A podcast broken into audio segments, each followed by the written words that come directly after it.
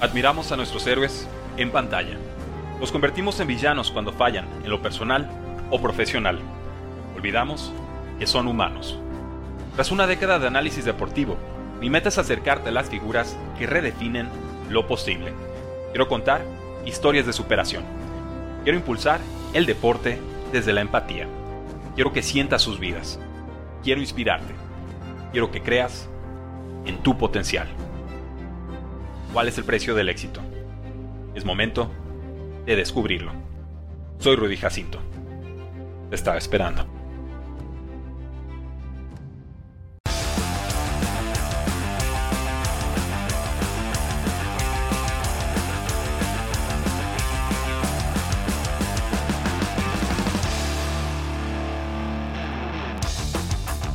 Semana 2 inició con todo. Chiefs le ganó 27 a 24 a los Chargers. Vimos al pobre mariscal de campo de Los Ángeles sufriendo con una lesión de costilla. Tuvimos un pick six, tuvimos grandes jugadas, enormes emociones. Chiefs récord de 2 y 0.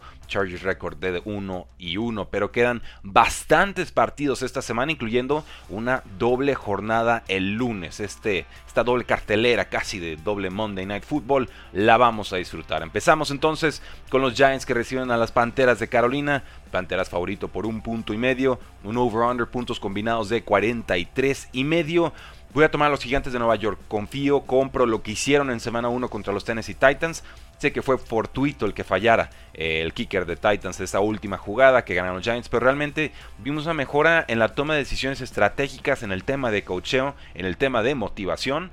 Yo pienso bastante, bastante más de este nuevo head coach de los Buffalo Bills que llega a los Giants que de Matt Rule, a quien yo veo como el primer gran candidato a ser cortado por un equipo de la NFL esta temporada. Denme a los Giants, denme a este Saquon Barkley renacido, que por lo menos te puede igualar lo que hace un Christian McCaffrey en el campo. Los Patriots visitan a los Pittsburgh Steelers. Es favorito Patriots por dos puntos. Baja importante la de TJ Watt, el pass rusher estrella de Steelers. Y tenemos un over-under de 40 y medio. Es bajo, pero se esperan pocos puntos de ambas ofensivas porque hasta cierto punto sufrieron los dos equipos para encontrar anotaciones en la semana 1. Voy a tomar a los Patriotas. Creo que generalmente les ha ido bien contra Steelers. Evidentemente más en la era de Tom Brady que en la actual. Pero sí creo que la baja de TJ Watt les llega eh, muy temprano a Steelers. Realmente va a ser muy difícil poder suplir una, una, posición tan importante, superestrella. El MVP defensivo de la temporada pasada estará fuera varias semanas. Y con Mac Jones tiene una lesión de espalda, va a poder jugar, pero también no entrenó el día jueves por una eh, enfermedad. Yo espero que regrese en condiciones. Creo que veremos un ataque balanceado a los Patriotas con algo de éxito el juego terrestre y que con eso les alcanza. Por contra, Najee Harris primero parecía lesión de por vida, luego ya está entrenando y ahora parece que es Superman porque regresa en plenitud de condiciones. Esto de los reportes médicos de pronto es complicado en la NFL. Pero denme a los Patriots para ganar este partido. Eh, tenemos a los Tampa Bay Buccaneers, van a estar visitando a los New Orleans Saints, Tom Brady contra James Winston, ya desde ahí saben con quién me voy a ir, realmente es favorito Buccaneers por dos puntos y medio, un over-under que empezó en 47 y bajó a 44 y medio, eh, la trampa de siempre, ¿no? Estos bucaneros que ganan Super Bowls, ganan juegos de postemporada, pero contra Saints desde que está Tom Brady ahí realmente no le encuentran la, la fórmula para ganarle al equipo. Está lesionado Alvin Kamara, es duda para este partido. Yo voy a irme con los Tampa Bay Buccaneers. También está tocado Mike Evans, el receptor estrella de, los Bucks. Eh, Chris Godwin probablemente no juegue esta semana, pero creo que Tom Brady encontrará las armas suficientes. Creo también que lo que mostró Leonard Fournette en semana 1 fue importantísimo, consolidado ya como uno de los mejores corredores en la NFL. ¿Qué me preocupa? La línea ofensiva de los Buccaneers y el pass rush de los Saints. Evidentemente, si no sale acertada esta predicción, Creo que va a ser por eso, porque los Saints encontraron los huecos en las lesiones de línea ofensiva que tienen los Buccaneers. Pero a los Tampa Bay Buccaneers para ganar y denme las altas en este partido. Me gusta para arriba de 44 y medio. Eh, los Jets de Nueva York se enfrentan a los Cleveland Browns. Browns es local. Voy a tomar a Browns para ganar este juego. Vimos la dupla de Kareem Hunt y, Nick Chubb anotando touchdowns, corriendo para más de 200 yardas. Y creo que esa receta que le propinaron a los Panthers se la van a repetir al equipo de los Jets. Sigue Joe Flaco bajo centro. Evidentemente le tengo poca o nada de fe. Jacoby Brissett por lo menos te pudo administrar un partido de forma correcta contra eh, Baker Mayfield y compañía. Denme a los Browns para ganar. Eh, creo que los voy a tomar también para cubrir. Creo que ganan por un touchdown. El over-under está en 39 y medio. Denme las altas también. Creo que va a haber suficientes puntos de los Browns y los Jets anotarán, pero en tiempo basura. Esa es mi lectura para este eh, partido. Desangelado juego realmente. Los Miami Dolphins visitan a los Baltimore Ravens. Eh, Baltimore favorito, 3 puntos y medio. Over-under de 44 y medio. Creo que Baltimore se lleva este juego por varias razones. Uno, porque la posición de quarterback la tiene mucho mejor cubierta. Dos, porque Baltimore encontró un juego aéreo que no tenía en otras temporadas Miami también. Pero evidentemente Baltimore está más acostumbrado a los juegos de alta presión que los mismísimos Miami Dolphins. Pero tres, también porque los Dolphins tenían récord de dos victorias y siete derrotas en la temporada pasada antes de enfrentarse a los Baltimore Ravens. Le ganan a Baltimore, creo que fue un una, anotación o un par de anotaciones, 22 a 10 ganan ese partido y ya ahí se enrachan y llegan a postemporada, incluso terminan con mejor récord que los mismísimos Baltimore Ravens. Entonces, eh, creo que hay un factor venganza muy subestimado en este partido. Voy a irme con Baltimore para ganar. Eh, voy a irme con Baltimore también para cubrir. Yo creo que los Dolphins lo harán un juego competitivo, pero sí creo que Baltimore está todavía uno o dos peldaños por encima de los Dolphins. Veremos, abierto a equivocarme, voy con Baltimore para ganar y para cubrir esos tres puntitos y medio. Los Colts visitan a los Jaguars, favorito Colts por tres puntos y medio. Eh, over-under de 45. ¿Podrá Matt Ryan ganarle a Trevor Lawrence y compañía después de esos tres cuartos tan fatídicos al, al, ataque que estuvieron sufriendo los Colts contra los Texans en semana 1? Yo digo que sí, yo digo que se consolida Jonathan Taylor, eh, Michael Pittman, así como en duda, estoy viendo aquí su reporte de entrenamiento. Eh, cuidado, eh, cuidado porque sí salió tocado contra los Colts, no pudo entrenar el día jueves. Mi expectativa es que sí pueda jugar este día domingo. Entonces denme a los Colts para ganar el juego. Jaguars van mejora, va en ascenso, siguen cometiendo errores muy infantiles. Trevor Lawrence todavía no está consolidado como un quarterback estrella en la NFL, tiene el nombre, no todavía la producción denme a los Colts a domicilio. Yo creo que este, este partido tendría que ser uno de eh, recuperación, resurgimiento y para recuperar confianza con eh, los Colts, que vienen de empatar contra Texans en semana 1.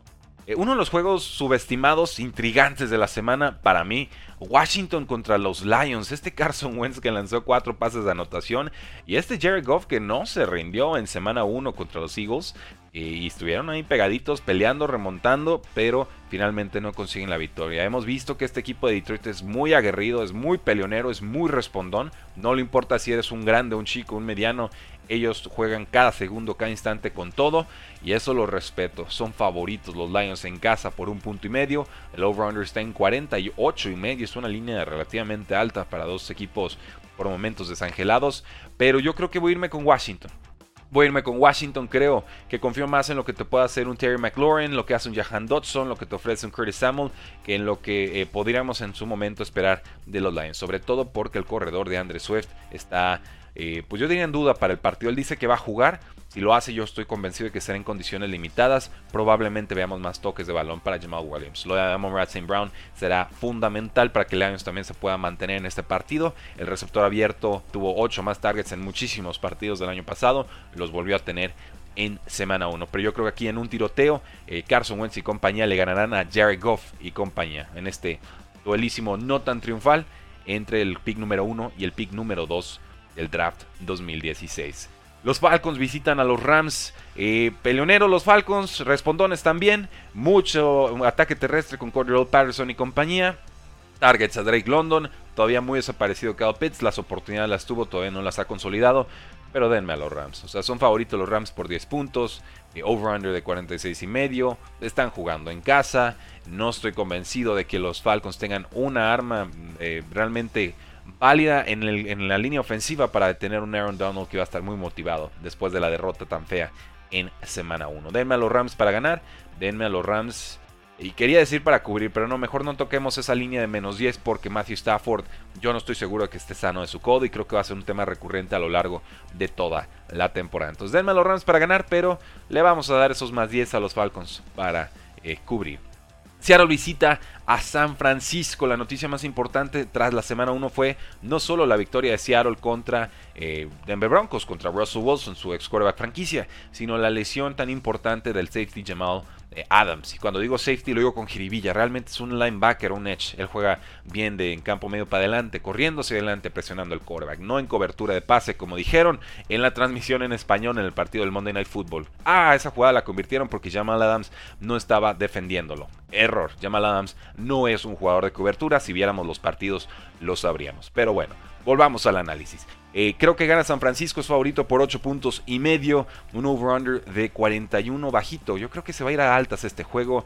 Y también con los, con los eh, San Francisco 49ers sabemos que no va a estar Elijah Mitchell por los próximos dos meses.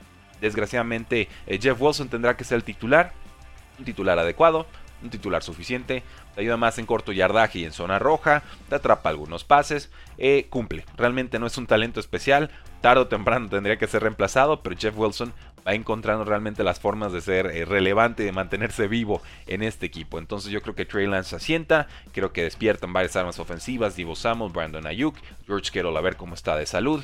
Creo que gana San Francisco, creo que es un juego divisional que suele complicársele, pero en esta ocasión le voy a dar a San Francisco esos 8 puntos y medio. Eh, creo, que, creo que cubre San Francisco. Realmente tendría que cubrir San Francisco, si no, hay que preocuparse. Son muchos puntos. Yo sé que lo de Gino Smith fue muy bonito eh, en semana 1, pero eh, realmente fue, creo que fue más el factor eh, motivacional, emotivo para la franquicia, que realmente unos Seahawks que vayamos a ver peleando por instancias de postemporada. No, esa parte de la historia no la compro. Entonces denme a San Francisco para ganar y para muy apretadito cubrir esta línea de 8 y medio. Eh, mantengo que Seattle es uno de los peores rosters de la NFL y por eso me atrevo a decir que San Francisco va a cubrir la línea. Los Houston Texans se enfrentan a los Denver Broncos. Ojo, este me parece un juego trampa para los Broncos. Eh, me, preocupa en el sentido de que sí, los Texans son un equipo de media tabla para abajo, pero Davis Mills es mejor quarterback de lo que se le ha dado crédito en la NFL en el consenso de analistas y de aficionados. El over-under está en 45 y medio. Es una excelente oportunidad para que los Broncos recuperen sensaciones. Eh, Broncos no tuvo realmente a sus titulares jugando pretemporada, sobre todo a Russell Wilson. Se notó. Se vieron muchos equipos oxidados fuera de ritmo en semana 1 Creo que aquí los Broncos empiezan a recomponer, pero no me interesa tocar la, línea realmente. Eh, creo que gana Broncos y ya. No me interesa apostar altas, no me interesa apostar eh, la, línea, el spread.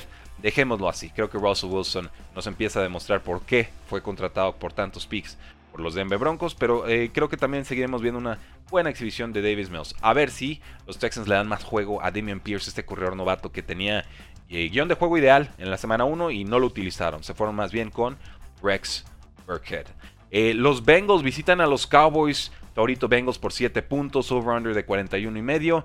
Denme a los Bengals, denmelos en grande. No creo en los Cowboys sin Dak Prescott. Eh, yo sé que la afición critica mucho a Dak. Pues bueno, recuerden lo que es este equipo sin Dak Prescott. Ya lo vieron una temporada y están a punto de vivirlo de nuevo. Cooper Rush de 28 años será el titular. No buscaron otro mariscal de campo en agencia libre. No lo buscaron por la vía del trade. Eh, ya sabían que Dak Prescott tenía un historial de lesiones fuerte vuelva a suceder.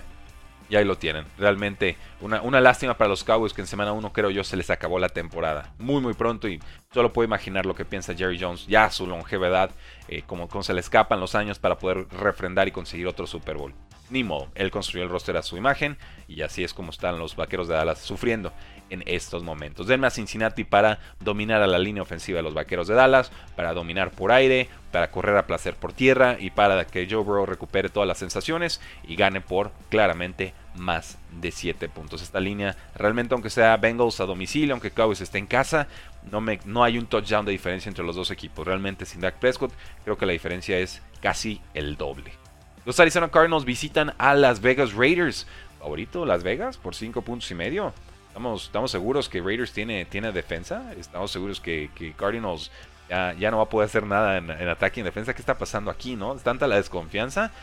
Arizona perdió contra los Chiefs. Los Chiefs son mega candidatos para ganar el Super Bowl. No, no le veo mayor problema al asunto. Digo, sí hay unos síntomas preocupantes, totalmente, pero eh, ciertamente perder contra Chiefs está en el pronóstico de cualquier partido. No sé, no creo que la línea o la diferencia real sea de 5 puntos y medio. Quizás siguen eh, aplicándole los puntos de castigo a Arizona por la falta o la baja de DeAndre Hopkins, que la entiendo, pero yo aquí creo que gana Raiders. Creo que va a haber muchos puntos, muchas yardas, un touchdown de, de Devontae Adams, que lo inflaron de targets y lo hizo muy bien. Pero eh, que Arizona va a alcanzar a cubrir la línea. Yo creo que realmente eh, Arizona ofensivamente, aunque sea arrancones, sabe anotar puntos. Entonces darles casi un touchdown de, de, colchón a los Raiders no, no me termina de convencer. Abierto a que me cambien de parecer, pero creo que con James Conner y con Marquise Brown, los Arizona Cardinals tienen bastante para mantenerse en la pelea con, contra muchos rivales eh, peligrosos como lo son las Vegas Raiders. Entonces creo que gana Raiders, pero creo que Arizona cubre la línea. Eh, Packers está en casa, 10 puntos favorito contra los Osos de Chicago, over-under de 41 y medio. Y desde ya les digo, me voy con las altas, ¿eh? Me voy con las altas. Yo sé que los Vikings le jugaron muy bien a los Green Bay Packers, pero eh, los Osos de Chicago están en otro punto de su reconstrucción. No están ni cerca de tener el talento ofensivo de unos Vikings, ni el talento defensivo de unos Vikings en estos eh, momentos. Yo creo que la defensiva de Packers va a mejorar, sobre todo la secundaria. Esperaría un par de intercepciones de Justin Fields, una mejora ofensiva de Aaron Rodgers y que se asienten un poco los Packers. Creo que tienen que depender más de Aaron Jones y de, AJ Dillon, sus dos mejores armas al ataque, y que si lo hacen tendrían que ganar este, este partido. Son muchos puntos 10, realmente no me interesa apostar el, spread para ninguno de los dos lados. O, posiblemente el, Chicago eh, más 10. Pero realmente hay una hegemonía de, Packers contra Chicago de tiempos memoriales. Todo el milenio realmente ha sido de los Packers. Entonces confiemos en Packers que se recuperan. Semana 2 eh, ya vamos dejando lo que sucedió en semana 1 en el cajón y creo que va a ganar Packers con suficiente claridad. Y entonces los dos juegos del lunes. Tenemos a los Titans visitando a los Buffalo Bills. Favorito Buffalo por 9 puntos y medio. Denme los puntos. Yo no creo en los Titans. Realmente el roster de Titans empeoró bastante del año pasado. Empeoró bastante y el de Buffalo solo hizo mejoras y mejoras y mejoras. Entonces, eh, Buffalo en casa con sede venganza de aquella eliminación en la postemporada del 2021. Eh, que se agarre Ryan Tannehill. Realmente creo que va a tener una muy, muy pobre noche. Over-under de 48 y medio. Eh, denme las altas porque yo creo que hasta la defensiva de Buffalo estará en, como serio candidato para anotar con un fumble six o con un pick six en este partido. Creo que Buffalo va a atropellar por completo unos Titans peleoneros, pero que realmente nos mostraron contra los Giants que ya son de media tabla, no un equipo de media tabla para arriba ni de media tabla para abajo, simplemente los Titans un equipo de media tabla. Y en la noche tendremos a los Vikings contra los Philadelphia Eagles. Es favorito Eagles en casa por dos puntos. El over-under en 50 y medio. Este juego está bravo, este juego está difícil, muy difícil. Voy a ir con las águilas simplemente por el factor de localía. Creo que las armas ofensivas de los Vikings son mejores, sobre todo Justin Jefferson, si lo comparamos contra AJ Brown, que también es un pedazo de jugador. Eh, Jalen Hurts creo que es más amenaza que un Kirk Cousins. No por aire todavía, pero sí con el factor terrestre creo que lo compensa sobradamente. Vimos a Miles Sanders poder establecerse en el juego terrestre y ahora sí tener anotaciones. Importante también esto. Y en la posición de Tyrant también van mejores los Philadelphia Eagles. Tienen un Dallas Guard que para mí es un, un Tyrant top 5 en la liga. Eh, por contra, los Vikings tienen a Eric Smith que es adecuado, pero todavía no se ha consagrado como ese jugador trascendental, ese factor número 3 en el ataque. Sí, Dalvin Cook, lo que gusten y manden. Va a ser un juego muy divertido, casi un volado, pero denme a las águilas para ganar en esta ocasión y demostrar que son clarísimamente el mejor equipo en esa división. Ya lo tienen, damas y caballeros, esas son mis predicciones para la semana 2, pero ¿qué opinan ustedes? ¿Quiénes ganan? ¿Quiénes pierden? ¿Qué apuesta les interesa esta semana? Háganmelo saber en la casilla de comentarios, suscríbanse al canal y activen la campanita de notificaciones. Recuerden que tenemos videos todos los días, porque la NFL no termina y nosotros tampoco.